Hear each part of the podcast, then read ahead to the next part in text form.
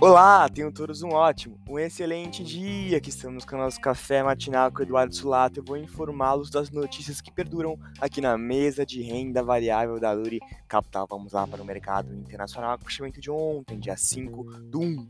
S&P 500 fechou em queda de 0,95%, DXY fechou em alta de 0,85% e o Tesouro Americano fechou em alta de 2,41%, com forte alta. Ontem, com os dados fortes do índice de emprego privado nos Estados Unidos e com pedidos iniciais por seguro-desemprego abaixo da expectativa, causaram um certo temor nos investidores. Indicadores para o mercado internacional para o dia de hoje: CPI da União Europeia às 7 horas da manhã e payroll dos Estados Unidos às 10 e meia da manhã. No mercado doméstico, o Bovespa fechou em alta de 2,19% ontem, o dólar futuro fechou em queda de 1,38% e o juro fechou em queda de 1,17% o alívio provocado pelo discurso de membros do governo desmentindo interferência da Petrobras e mudança na reforma da Previdência repercutiram positivamente no mercado, juntamente com a fala de Tebet, assegurando o fiscal.